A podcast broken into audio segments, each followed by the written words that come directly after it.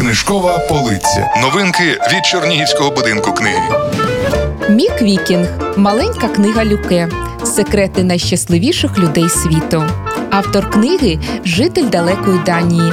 Він написав путівник, що допоможе відшукати радість та гармонію у повсякденному житті.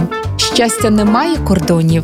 Неважливо, де ти мешкаєш. Щастя не територія, а стан душі. Ключі до нього заховані у всьому світі. Саме це доводить у своїй новій книжці Мік Вікінг, засновник інституту дослідження щастя в Копенгагені. Подорожуючи світом, він розкриває секрети найщасливіших людей.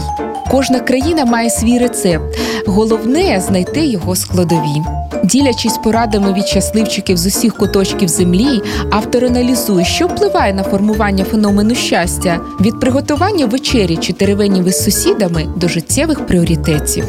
Більше новинок на сайті Дом книги Орг.ua або за адресою Чернігів, проспект Миру 45. Книжкова полиця. Слухай, дивуйся, читай.